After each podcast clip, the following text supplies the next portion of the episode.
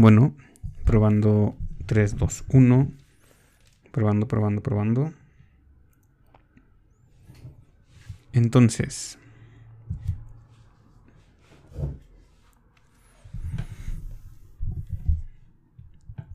Este primer módulo fue bastante interesante ya que nos hablaron sobre las bases de una consejería adecuada, comenzando con la introducción a las 495 y que pues hoy en día el cuarto 95 se refiere a la calidad de vida, que son las metas de la ONU SIDA para el 2030, el alcanzar el 95% de personas diagnosticadas en tratamiento, indetectables y que tengan una calidad de vida bastante útil. Aquí el enfoque es un enfoque de acción acelerada para cambiar la manera de actuar de los centros o de las personas que atienden a personas que viven con VIH, ya que se ha visto que la eh, estrategia Fast Track ayuda al diagnóstico rápido y el diagnóstico rápido y oportuno hace que las personas pues, puedan iniciar tratamiento de manera eh, rápida y de manera oportuna antes de que tengan una enfermedad avanzada o datos ya de SIDA. Aquí se plantean varios retos, entre los cuales están combatir la desigualdad tanto de género, edad, la desigualdad económica, hacer énfasis en poblaciones clave como son hombres que tienen sexo con hombres y en tener acceso a la información y acceso al tratamiento, ya que pues también hay muchos sistemas de salud que no se cuentan con este tipo de recursos. También pues no se pierde de importancia otro tipo de retos como es la migración, las crisis humanitarias, hoy en día la pandemia del SARS-CoV-2 o COVID-19 que ha mermado mucho en la atención de los grupos de personas que viven con VIH ya que han perdido seguimiento, han perdido tratamientos y pues lo que se eh, trata de buscar es que todas las personas se mantengan en control, ¿no? en un control virológico adecuado, que esa es la meta principal. Y de la meta principal se derivan las metas secundarias que es intransmisible, calidad de vida y demás. Esto es lo que se ha trabajado a nivel internacional y lo que en México se tiene que hacer hincapié, ya que desafortunadamente la estadística nos informa que en México pues hay una puede haber un gran retraso en la atención de las personas y esto tiene que ver también con parte de la consejería que en muchos centros no se hace. La consejería va encaminada a poder tener una mejor adherencia al tratamiento, un mejor entendimiento de su enfermedad, el dar apoyo tanto en otros aspectos, no solamente el aspecto médico, sino en aspectos familiares, sociales y demás, ya que cada vez el vivir con VIH va siendo más una enfermedad crónica que últimamente en los artículos que he estado leyendo, tanto de los artículos de Estados Unidos como en el New England Journal of Medicine, se habla de que el VIH actualmente ha pasado a ser una enfermedad por así decirlo, secundaria o una enfermedad crónica más que hasta cierto punto puede ser atendida en un primer nivel. Los últimos artículos que he estado leyendo durante estos eh, seis meses nos habla de eso, de que pues ya el VIH puede ser atendido en un primer nivel, ya que pues hoy en día una persona que toma el medicamento tiene muy pocos efectos secundarios, es muy bien tolerado, es muy potente el medicamento y siempre y cuando sea tenga una adherencia adecuada, pues el paciente va a llevar hasta cierto punto una vida normal. Parte de la consejería es el tener habilidades básicas para una entrevista y un contenido eh, adecuado al momento de tener una contención emocional, ya que muchas personas reciben eh, la información de manera inicial y pues desconocen desde que es, desde lo que es un virus hasta qué es la enfermedad, el seguimiento y demás. Entonces, para esto se tiene que ser un buen entrevistador y se tienen que desarrollar habilidades básicas para la entrevista cosa que pues eh, pocas veces nos hablan y pocas veces estamos preparados para eso y que es bastante adecuado para poder desarrollar un entorno de atención correcta. Dentro de esto pues el primer paso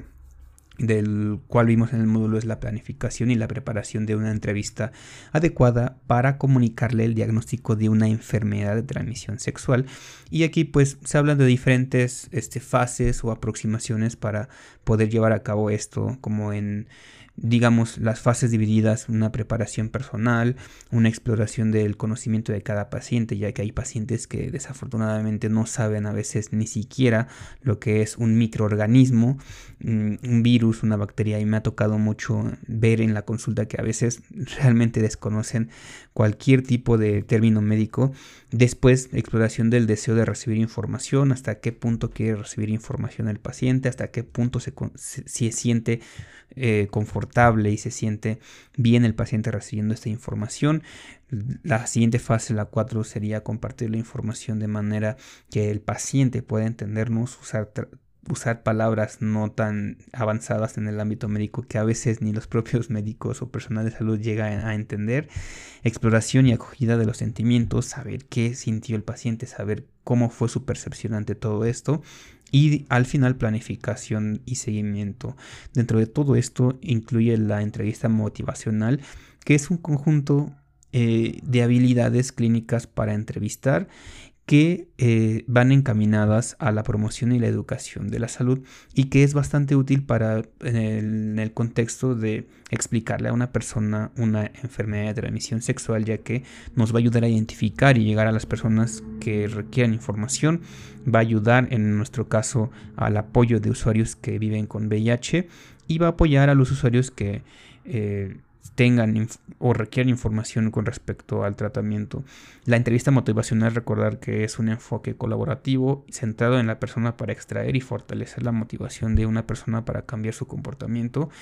y pues que se me hace algo bastante interesante, pero también bastante complejo que necesita bastante práctica. Desafortunadamente no suelo tener la práctica en este ámbito y tampoco pude ver alguna entrevista motivacional o algo para poder eh, saber cómo se desarrolla, sería bueno después solamente acudir o tener el contacto con alguien que esté llevando a cabo una entrevista motivacional para poder saber cómo se van desarrollando estas estrategias y habilidades para poder llevar a cabo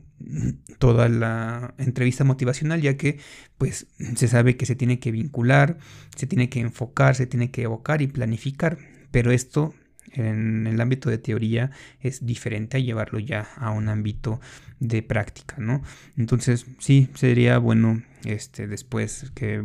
voy a buscar alguna entrevista para poder desarrollar un poco más y poder saber en qué se centra específicamente una entrevista motivacional para poder saber más.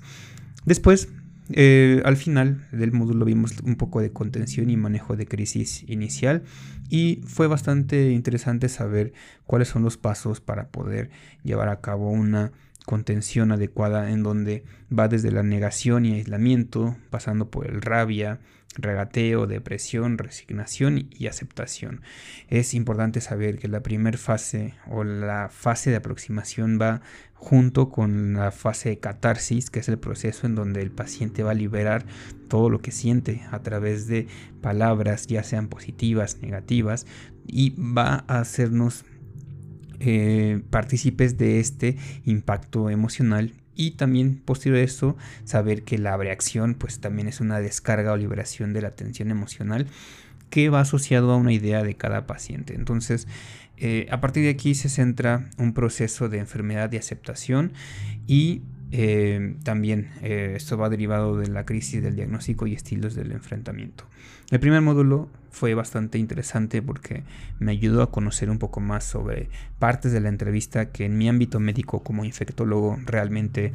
Ah, desconocía un poco, ya que yo me centro más en la parte médica, en la parte eh, biológica, no tanto en la parte emocional, a pesar de que sé que el concepto de salud de la OMS es un estado de equilibrio biopsicosocial, tanto biológico como psicológico, como social. Entonces me ayudó bastante el módulo para poder comprender un poco más de esto. Espero que el podcast sea de utilidad o pueda haberme expresado un poco sobre lo que leí. Obviamente, pues cinco minutos son muy cortos como para poder eh, desarrollar todo lo que leí, todo lo que traté de comprender y no soy tampoco